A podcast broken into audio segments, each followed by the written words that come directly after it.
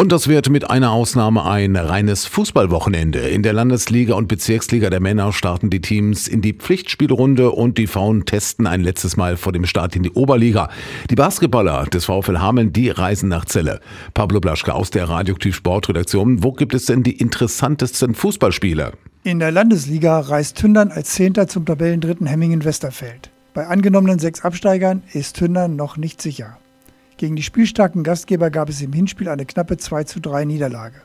Die personelle Lage hat sich so verbessert, dass Trainer René Hau auf eine positive Überraschung hofft.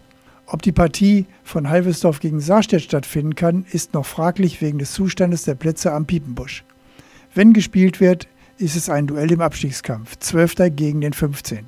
Deshalb ist für das Team von Trainerduo Hofrichter Balk ein Sieg Pflicht. In der Bezirksliga hat Salzhemdorf mit zwölf ausgetragenen Partien die wenigsten Spiele und im März ein volles Programm von sieben Begegnungen.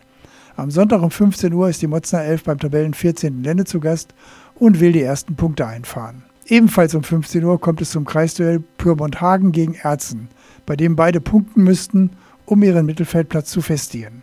Zur gleichen Zeit spielt Tabellenschluss Licht-Wallensen beim 8. Aalfeld und hofft auf ein Ende der Negativserie. Außerdem gastieren die abstiegsbedrohten Afferder um 16.30 Uhr beim 6. Ochtersum. Die Oberliga-Frauen aus Hastenbeck und Tünnern testen vor dem Rückrundenstart noch einmal.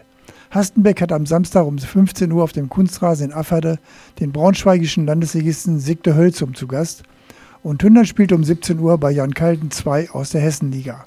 In der Basketball-Landesliga spielt der VfL Hameln am Samstag um 15 Uhr beim Tabellenletzten Zelle und will sich mit einem Sieg weiter vom Tabellenende absetzen.